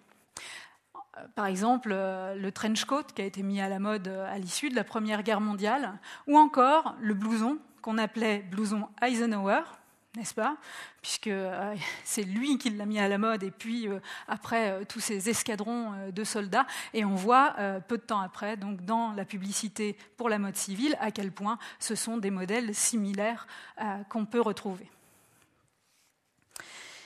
Au cours du XXe siècle, bah, c'est voilà, la publicité qui va faire l'homme entre guillemets, et on se rend compte que bah, l'homme, il est l'homme d'affaires urbain, euh, qu'il est dynamique et travailleur, et puis euh, qu'il est exigeant, même s'il est haut en couleur, eh bien, il reste un homme de pouvoir, et euh, son vestiaire va lui permettre de développer cette image. On arrive au début du XXIe siècle. Et alors là, on a plein de tendances chez ces messieurs. Mais il y a un nouveau type d'homme. Alors on a vu que la grande renonciation masculine, c'était refus de la consommation vestimentaire, de la dépense vestimentaire et de la mode. On remet ça aux femmes. Mais en fait, au cours du XXe siècle, à partir de la fin du XIXe et au cours du XXe siècle, la publicité et les circuits de consommation s'arrangent pour créer une consommation masculine qui est tout à fait différente de celle des, femmes. Les femmes, on estime qu'elles aiment euh, les, les, étals qui débordent de bonnes affaires, euh, qu'elles vont aller piocher, tester, essayer de voir la meilleure euh, des combinaisons, etc. L'homme, il veut de l'efficacité, une mise en lumière des accessoires, de la rapidité. Et petit à petit, eh bien, ça va redevenir acceptable pour un homme de consommer du vêtement, de consommer de l'accessoire de mode. Et avec euh, quelqu'un comme David Beckham, l'icône euh, du style métrosexuel, eh on a un homme qui se met euh, de la crème anti-rides, qui se coiffe, qui prend soin de lui, qui n'hésite pas à accueillir des codes vestimentaires ou des codes d'habillement féminin, un peu hein, voilà, le décolleté qu'on voit sur cette publicité, la peau qu'on laisse voir on a quelque chose de, très euh, androgyne, et pourtant, c'est un homme, c'est un sportif, et il a épousé un sexe symbole euh, du, milieu de la chanson. Donc, il n'y a pas euh, à le prendre pour ce qu'il n'est pas. Il est l'homme viril, l'homme de pouvoir.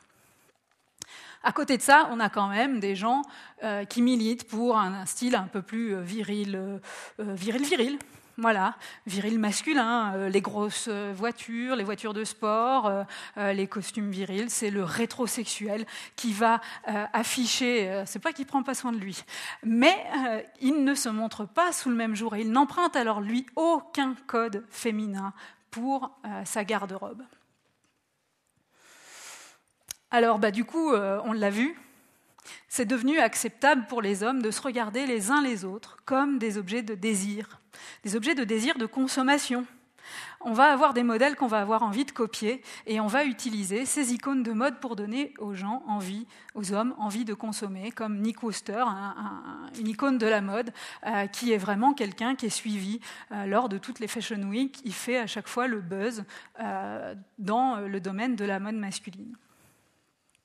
Alors, il y a de la couture masculine, bien sûr. Euh, on essaye d'y mettre des touches d'originalité. On essaye de, faire euh, évoluer euh, un, peu, un peu tout ça. mais Qu'est-ce qu'il en est du passage des podiums justement à la rue? C'est quand même très limité. Et les excentricités même si là j'ai choisi des choses pas très excentriques pour le coup, eh bien, euh, ne se retrouvent pas forcément dans euh, la rue et dans le quotidien. Et on reste dans le quotidien, dans des choses euh, très générales, et on a finalement peu de couleurs, toujours beaucoup de noir, beaucoup de gris. Et les hommes d'affaires, finalement, des années 2000 ressemblent clairement aux hommes d'affaires des années 1900. On montre un, corps objet de pouvoir. Alors, en conclusion, euh, ben voilà, je, dirais que l'homme euh, a donc connu sa première révolution euh, au milieu du, XIVe siècle, avec donc cette apparition du pourpoint et cette naissance du corps masculin tel qu'on le connaît.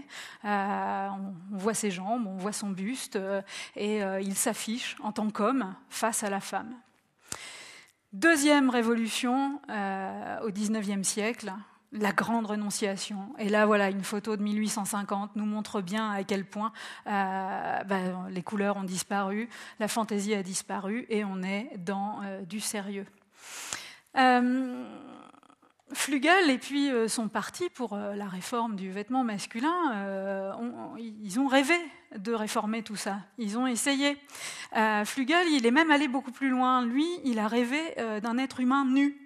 Parce que pour lui, s'habiller, ça répond à la nécessité euh, de se couvrir pour avoir chaud, euh, à la nécessité euh, de se, couvrir pour se défendre et à la nécessité de se couvrir pour, par décence. Et selon lui, on était capable d'arriver à un moment où bah, on n'a plus besoin trop d'avoir chaud, on a des chauffages, alors euh, pourquoi se couvrir euh, pour avoir chaud? On peut monter le chauffage. Euh, on, normalement, on n'a plus trop à se défendre, enfin, on vit quand même en bonne société et on est censé plus avoir besoin de protection à ce niveau-là. Et puis, enfin, la décence, eh ben, selon lui, si on arrive à accepter notre corps comme il est, eh ben, on peut vivre en bonne entente avec lui et de ce fait, bien plus besoin de vêtements les autres euh, théories d'anticipation ne sont pas trop dans ce sens-là. Euh, et si on prend euh, des romans d'anticipation, il y en a pas mal, hein, mais pour ne citer, que George Orwell et 1984, on voit dans les théories d'anticipation plutôt une uniformisation du vêtement sans genre. les hommes et les femmes sont vêtus pareil, de même couleur, avec des vêtements neutres. C'est pas du tout un corps nu, loin de là, c'est pas du tout euh, ce qui correspond à la société, mais par contre, on annule les genres parce que ça devient euh, dangereux euh, de le montrer. Alors, est-ce qu'on tend vers ça avec la question et le, débat autour des genres aujourd'hui? Flügel, dans sa réforme, il pensait aussi à la réforme des lois contre les homosexuels, euh, au, rapport homme-femme, euh, et il voulait que tout ça puisse être réformé.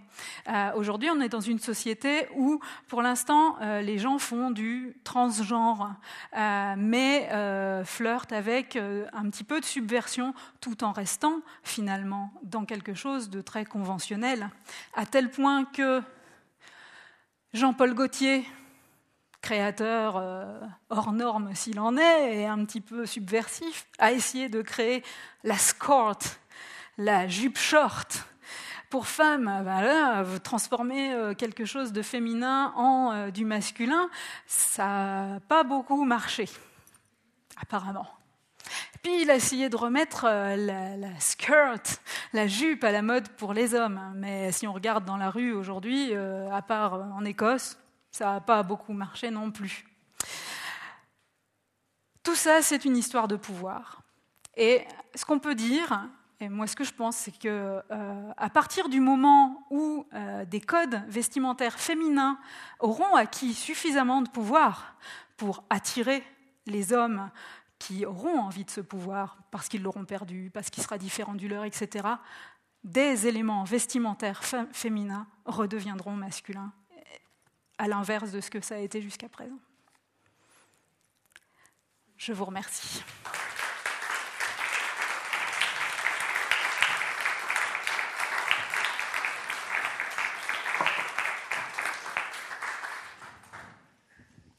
Merci beaucoup à, Soline Antor-Baptiste. C'était absolument passionnant et avec une iconographie euh, vraiment extrêmement riche. Découvert énormément de choses, moi qui ne connais pas grand-chose à l'histoire euh, du, vêtement. Euh, si vous avez des questions, souhaitez apporter des commentaires ou des questionnements, vous avez vu qu'elle est aussi à l'aise du milieu du XIVe siècle jusqu'au XXIe siècle. Donc n'hésitez pas à demander le micro pour demander une question comme ça. Bonsoir, euh, merci pour votre présentation. Je suis aussi historienne, alors euh, évidemment le, sujet m'intéresse énormément.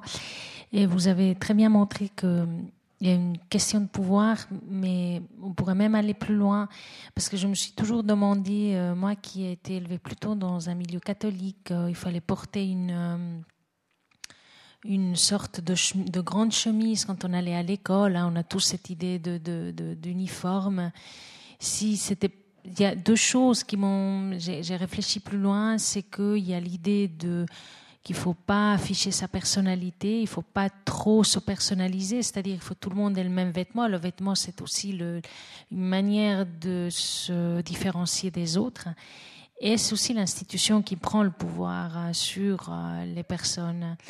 Et plus on a, et ça vous l'avez indirectement montré, mais je crois que le vêtement est, et mériterait un, beaucoup plus d'attention que qu'on lui porte. Euh, vous l'avez très bien montré qu'il y a une influence de la guerre, du sport, et puis que c'est aussi un symbole de pouvoir.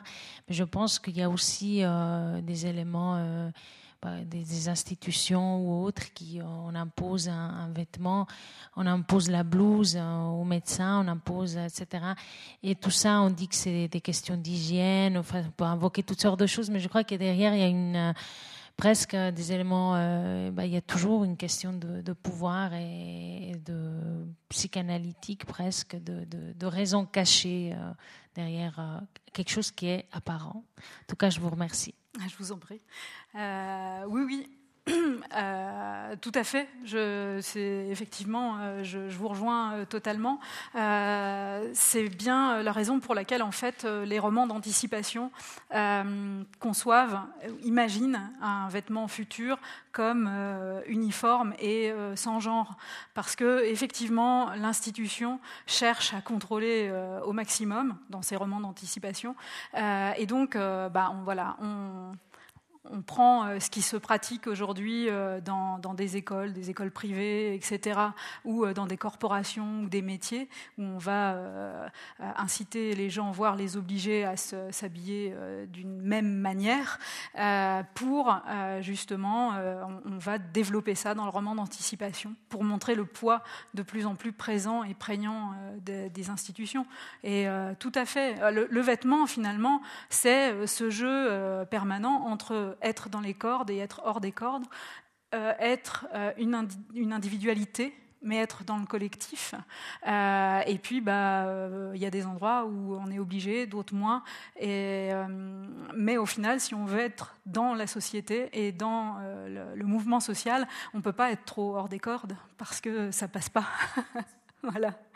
Donc oui, oui, tout à fait.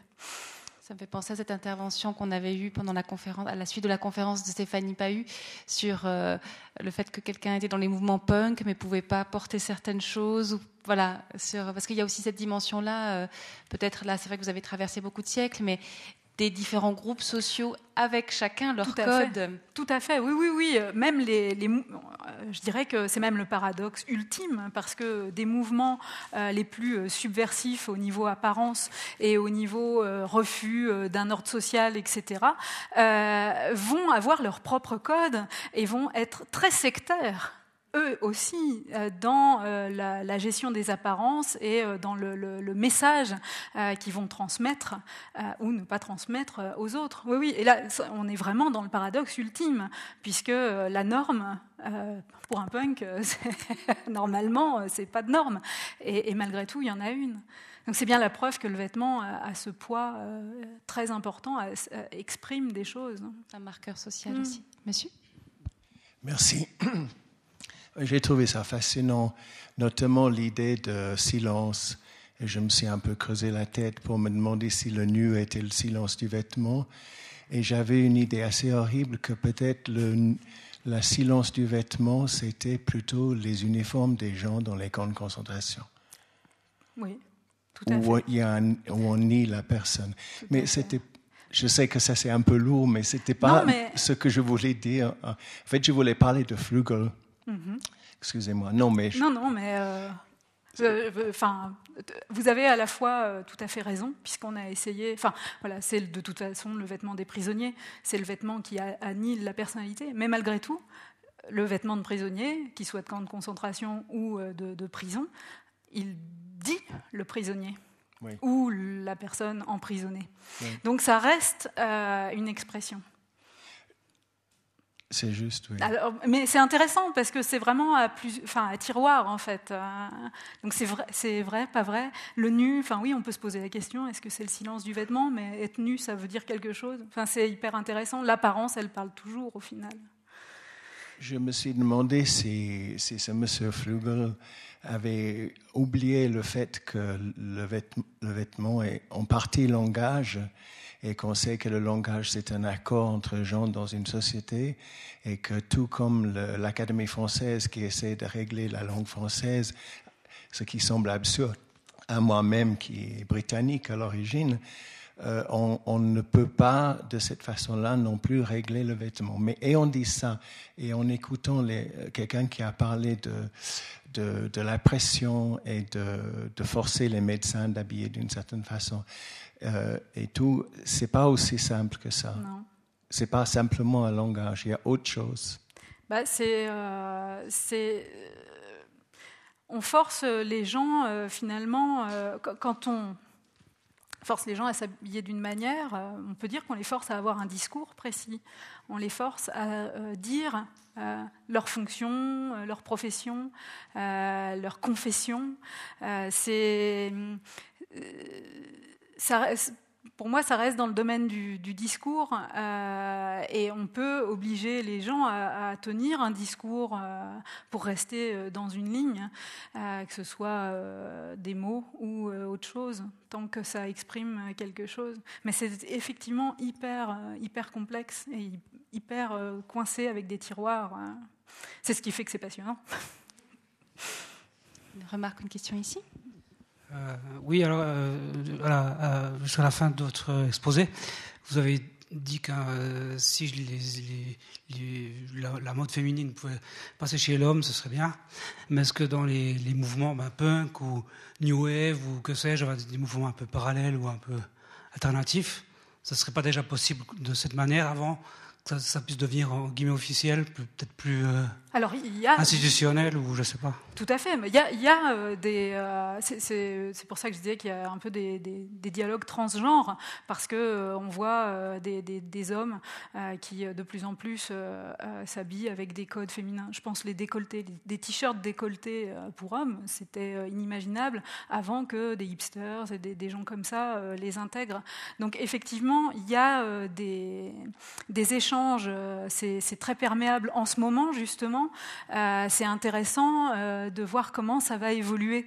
Est-ce que c'est une perméabilité qui va s'accroître? Est-ce qu'il va y avoir un, retour et un frein euh, Ou euh, est-ce que ça va rester pendant un bon bout de temps comme ça? Mais euh, oui, oui, dans des, mouvements de mode, on a déjà des, échanges de ce type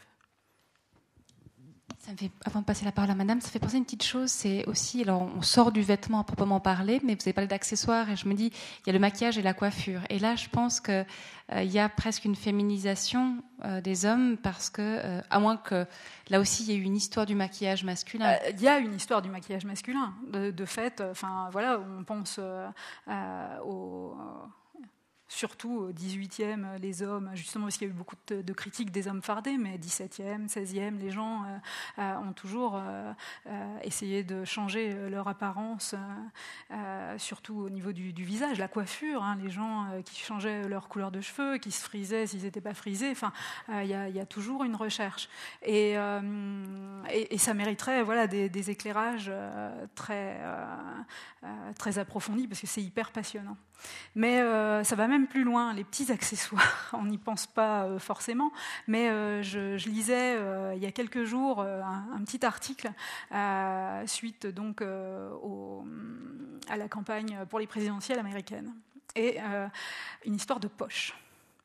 et il y avait donc des, théoriciens, des historiens du vêtement qui euh, parlaient euh, du, rapport entre la façon dont Hillary Clinton s'est présentée dans le vêtement qu'elle a utilisé pour euh, son investiture et l'histoire des poches. Parce qu'en en fait, la poche, c'est masculin. Et quand elle s'est présentée, elle qui, se présente comme, euh, bah, voilà, pour être président, il faut presque être un homme, c'est pas, c'est, pas un, poste féminin. Et elle s'est présentée avec un tailleur euh, très, très masculin dans euh, le style, mais sans poche. Et certains ont trouvé que c'était une erreur parce que là, elle trahissait sa condition féminine parce qu'on n'a euh, pas mis de poche sur les vêtements des femmes, ou alors des toutes petites poches, parce que ça fait pas bien quand on met euh, des choses dans ses poches, ça fait trop gros. Et, euh, donc voilà, ce petit point de détail, la poche qui manque sur le vêtement de, cette femme qui veut prendre la place d'un homme, mon Dieu, c'est voilà. question de symbole.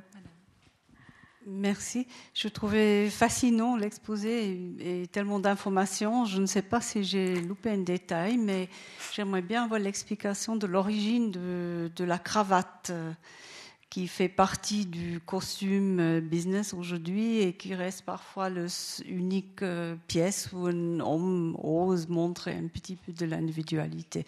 Et est-ce que c'est vrai, j'avais une fois entendu que c'était en fait les gardiens d'après le Vatican, les gardiens suisses d'après le Vatican qui étaient les premiers à le porter, comme on le connaît aujourd'hui? Alors, effectivement, euh, ça mériterait euh, d'être approfondi. C'est pas euh, un volet sur lequel je me suis beaucoup penchée. la cravate, par contre, bah, les hommes commencent à porter une cravate au XVIIe siècle, et c'est une cravate de dentelle. C'est une cravate qui va se montrer, qui va être débordante. on a le jabot au XVIIIe, et au XIXe, en fait, cette cravate finalement, elle rentre dans cette, cette renonciation masculine et elle, elle vient euh, à être un foulard, euh, un foulard plutôt de couleur sombre, et puis euh, finalement ce foulard se noue comme une cravate et devient la cravate. Après, qui a créé cette forme de cravate plus étriquée que le foulard qu'on connaissait au départ? Ça, ça mérite effectivement un approfondissement. Mais voilà, l'homme s'est cravaté à partir du, XVIIe, et puis effectivement, la cravate typique créée euh, et mise en place dans le costume du 19e et celle qu'on connaît euh, encore aujourd'hui, oui. Et certains hommes sans cravate, c'est mal vu, euh, ça dépend de leur profession, mais ça fait pas très sérieux. Je crois qu'il y a une exigence dans certains cercles politiques officiels. Mm. Question ici C'est une petite remarque. Je crois connaître un petit détail à propos de la cravate. Ça vient de Croatie ah. du pays Croatie. Et le mot cravate, c'est l'équivalent du mot croate. Ça s'est formé à partir de là parce que cette pièce de vêtement, dans des conditions que je ne connais pas, vient de cette région. À une époque que je ne préciserai pas non plus. D'accord, mais c'est hyper intéressant et euh, c'est bien. Le langage nourrit la mode, la, mode est langage et euh, on, peut. Euh, oui, bah, merci. Notre précision ici peut-être? non, j'ai un petit, j'aimerais apporter un petit détail à, propos d'Hillary Clinton, parce qu'une journaliste lui a demandé euh, qu'est-ce que vous conseillez à une femme qui veut faire de la politique? Vous savez ce qu'elle lui a répondu? Eh bien, que la femme ne porte, n'est pas avec elle un sac à main. Oui, mais voilà. Ça rejoint, ça rejoint la poche, oui, tout, à fait. Parce que le, sac à main, c'est le symbole féminin, c'est la poche féminine, et c'est trop sexué, trop genré. Mm. En tout cas, pour ceux qui sont intéressés par le sujet euh, des, des, élections américaines, on aura une conférence ici le 25 octobre de Philippe Motta sur euh, hashtag Trump, de l'importance des réseaux sociaux dans la campagne présidentielle de, de, Trump. Une question ici, c'est bien, il y a plein de questions. Moi, j'aimerais poser une question par rapport à l'uniforme. Bon, on a parlé de l'uniforme militaire, mais quand j'étais gamin, on vivait dans une société où il y avait beaucoup plus d'uniformes. Je veux dire, il y avait d'abord la soutane du curé. Après, il y avait euh, l'uniforme de l'employé des CFF. Il y avait euh, l'uniforme du postier. Euh, il y avait, comme ça, on reconnaissait les professions, on les voyait dans la rue, etc. Tout ça a disparu. Il y avait les bonnes sœurs qui étaient voilées. Et puis aujourd'hui, on fait un fromage avec le voile, etc. Moi, je trouve que ça, ça interpelle tout ça je ne sais pas comment euh, on peut analyser ça sur le plan de la société, de l'évolution de la société, la disparition de l'uniforme. Ben, en fait, euh, je pense que cet uniforme euh, qui, qui qu'on tend à gommer, c'est, alors c'est toujours marrant, c'est un jeu d'autorité, c'est l'autorité quelque part qui se faisait voir. Finalement, voir un, gendarme euh, en uniforme, euh, ça évite euh, dans les environs d'avoir envie de faire des bêtises. voir un curé dans les environs, ça évite d'avoir envie de faire des bêtises. et quelque part, ça cadre la société. C'est un, pouvoir qui n'a pas d'expression coercitive réelle, mais qu'en a quand même une inconsciemment. et en fait, on est dans une société où on va on critique finalement ce pouvoir, euh, où on n'en veut plus de, cette image de pouvoir qui est justement créé une pression. Alors c'est un petit peu euh, hypocrite parce que euh, on veut plus voir ces gens qui font le pouvoir, qui, symbolisent le pouvoir, mais par contre on observe de plus en plus ce que font les gens. Et plutôt que d'être vu, finalement, le pouvoir se retrouve à, voir et à observer pour pouvoir agir et canaliser cette société. C'est un décalage, parce qu'on a l'impression que euh, voilà, c'est une pression euh, dont on ne veut plus. Mais on en, récupère une autre de toute façon, puisque c'est le fonctionnement social. Quoi. Question ici. Tout au long de votre conférence, je me suis, je me suis euh, interrogé sur le, sur le statut des, des, images que vous nous montriez, et puis surtout la, la différence de statut entre les images que vous nous avez présentées. Parce que lorsqu'on on présente une enluminure du Moyen Âge ou bien euh, une peinture euh, de Louis XIV. on a des images qui viennent, si on veut, après la réalité, qui viennent révéler une réalité qui existe, puis on peut les, utiliser comme euh, une sorte de, témoignage de, l'évolution de la mode, l'évolution des habitudes vestimentaires. Lorsqu'on montre pour le XXe siècle des images publicitaires, évidemment que le statut change parce qu'on n'a pas des images qui sont euh, simples euh, traductions de la réalité, mais on a affaire à des gens qui, manipulent d'une certaine manière la réalité ou bien qui veulent influer sur la réalité. Alors je voulais, savoir quelle place vous réserviez dans votre réflexion à cette question du statut des images. Alors en fait, euh, les, images de publicité aujourd'hui, on les considère comme des images de publicité parce que c'est écrit c'est de la pub. Euh, mais en fait, euh, les images, ça a toujours été de la pub quelque part. les images, elles sont toujours. C'est pour ça qu'on peut prendre des images, mais il faut prendre aussi des textes pour euh, confronter. Il faut prendre des, éléments qui sont conservés dans les collections pour confronter, parce qu'on ne peut pas se contenter des images. Puisque quand on dessine quelque chose, euh, on a un propos.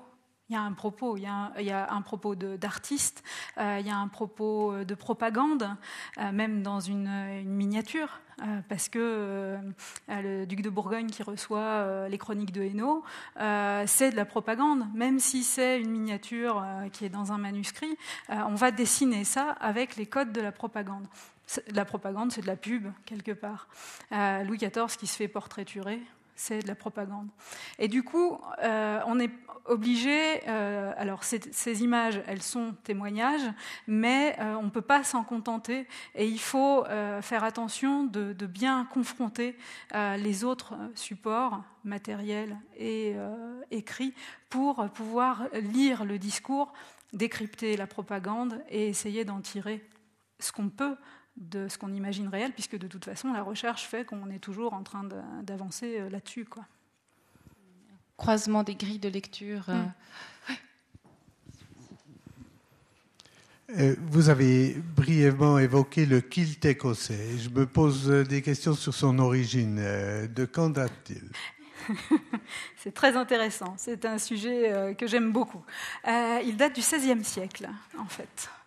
Euh, donc il n'est pas du tout euh, médiéval. Alors Brevard, euh, le film hein, de Mel Gibson qui se passe à la fin du Moyen Âge et Brevard en kilt, on oublie. C'est romantique. Il est beau en kilt. Mais ça apparaît au XVIe siècle et en fait ça apparaît, c'est un vêtement drapé.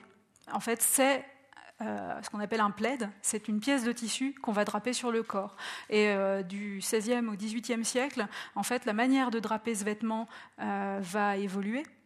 C'est un vêtement qui est fait dans des, des, textiles qu'on appelle des tartans, mais qui à la base ne sont pas du tout liés au clan au mieux, ça commence 17e, euh, début 18e euh, à être lié au district, mais les gens euh, ne sont pas encore à considérer, hormis les grandes familles qui ont leurs couleurs appropriées, souvent très vives parce que ça coûte très cher à faire, et donc là, ils expriment leur richesse au travers de la couleur de leur kilt. et puis, donc c'est un, habit qu'on drape et qui symbolise l'Écossais. Et euh, en fait, euh, il va connaître une rupture au XVIIIe siècle au milieu du XVIIIe, avec euh, le, soulèvement, le dernier des soulèvements jacobites en 1746. Euh, les Écossais vont perdre la guerre face à l'Angleterre. Ils souhaitaient récupérer l'indépendance et ils connaissent une, ils subissent une défaite qui est au-delà de la défaite, puisqu'ils vont en quelque sorte subir un génocide culturel euh, on va leur interdire euh, de, les danses écossaises, on va leur interdire de parler gaélique, on va leur interdire de porter du tartan. Et du coup, plus de tartan, plus de kilt. Au 19e, par contre, euh, les lois changent et puis tout ça s'est récupéré. Et en fait, les Écossais vont récupérer et réinterpréter, au même titre qu'en fait, chez nous, on a réinterprété le Moyen Âge dans le néo-gothique et qu'on a du coup euh, rêvé euh, ce Moyen Âge d'une manière romantique, eh bien les Écossais, enfin les Anglais du coup, vont réinterpréter cette culture écossaise de manière romantique et vont figer des choses qui n'étaient pas figées avant. Aujourd'hui, un kilt, c'est une jupe, elle a un nombre de plis particuliers, elle est fabriquée d'une manière précise, euh, elle se porte avec euh, des accessoires qui sont codifiés, c'est un uniforme, on revient à l'uniforme euh, qui, permet de, dire ce à quoi on appartient, mais c'est plus du tout le vêtement que c'était avant, le vêtement réel et pratique. Parce que euh, le fait d'avoir un plaid qu'on drape autour de soi, ça veut dire qu'on peut s'en couvrir quand il fait froid, on peut dormir dedans, il est euh, multifonction, ce qu'il n'est plus maintenant. Une question ici? Bonsoir. S'il vous plaît, si, j'aimerais euh, savoir si vous pouvez me dire quelque chose. Ces gens qui interprètent en façon, comment dire, exagérée la religion et puis s'y habiller, euh, comment dire, euh, par exemple, les hommes qui obligent les femmes de porter la, comme ça, l'honorable, chose comme ça, et qui n'a rien à voir la religion. Pourquoi euh, les jeunes, des fois, j'ai écouté des femmes qui disent, et c'est nous qui décidons de s'habiller de cette façon-là. Qu'est-ce qu'il y a derrière une psychologie ou une interprétation? Alors c'est une question euh, très très intéressante. Euh, j'étais euh, allée un peu en débattre et puis voir l'exposition qu'il y avait eu à la Chaux de Fonds sur le, voile, voile et dévoilement au musée d'art et d'histoire. Et alors, c'est un sujet très très intéressant parce que le, voile de la femme, il est, est d'abord chrétien en fait. C'est Saint Paul euh, dans un de ses épîtres, qui a dit que la femme devait, euh, se, couvrir la tête. Et donc euh, ce symbole qu'on voit aujourd'hui, à juste titre, entre guillemets, puisque ça perdure dans les bassins méditerranéens et les pays orientaux, de ce voile qu'on fige sur ces cultures, en fait, vient de la culture chrétienne et s'est développé dans le bassin méditerranéen. Alors, Dès l'Antiquité, les femmes portaient des voiles sur la tête. Ça faisait partie, en quelque sorte, du, code de décence. Euh, les prêtresses portaient des, voiles sur la tête. Mais la codification religieuse, et plus seulement culturelle, c'est la religion chrétienne et Saint Paul. À partir de là, eh bien, ça s'est diffusé dans euh, les autres religions. Euh, aujourd'hui, euh, il n'y a, plus d'obligation euh, pour les chrétiens de mettre quelque chose sur la tête. Mais ça date pas de si vieux que ça. Et on va dire que jusqu'aux années 50, les femmes mettaient bien un petit fichu sur la tête pour rentrer à l'église. A contrario, les hommes se découvrent quand ils rentrent dans une église. Parce que dans ces textes, eh bien, on a que la femme doit se couvrir et l'homme ne doit pas rester couvert dans l'église sous le regard de Dieu. Mais c'est effectivement le seul point euh, lié euh, à la religion. Après, tout ce qui se greffe autour, c'est du culturel. Et ces femmes qui disent c'est notre propre volonté, et probablement que c'est leur volonté, c'est parce qu'elles sont dans ce bain culturel qui leur indique qu'il convient de se coiffer. Mais c'était la même chose chez nous, en Occident, jusque dans les années, pareil, dans les années 50, sortir pour un homme autant que pour une femme, sans être coiffé, à savoir sans chapeau ou sans coiffure élaborée, ça ne se faisait pas. c'était pas bien vu. Même un ouvrier, il mettait une casquette.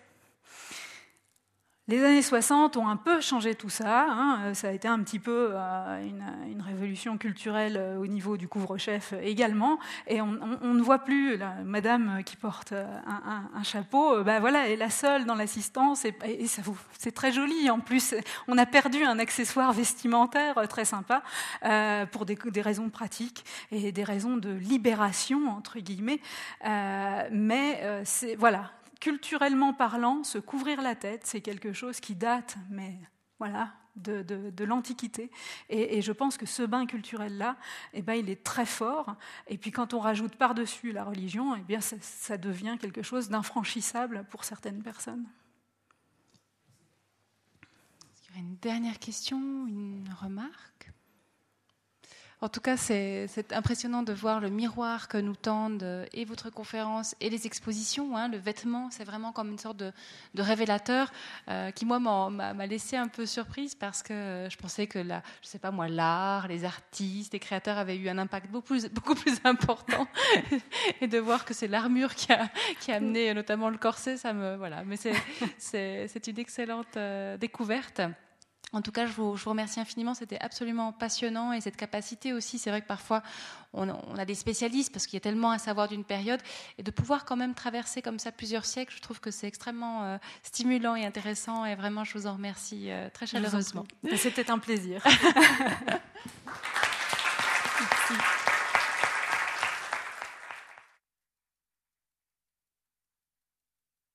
Et si jamais vous souhaitez faire l'acquisition du catalogue de l'exposition multisite, n'hésitez pas, il y en a juste à la sortie. Et puis si vous souhaitez simplement prolonger les discussions au bar, eh bien, il est ouvert et il vous attend. Très bonne fin de soirée à tous. je vous réponds avec plaisir. Et, euh, vous, avez, vous, aurez compris que ça me passionne. Donc, euh.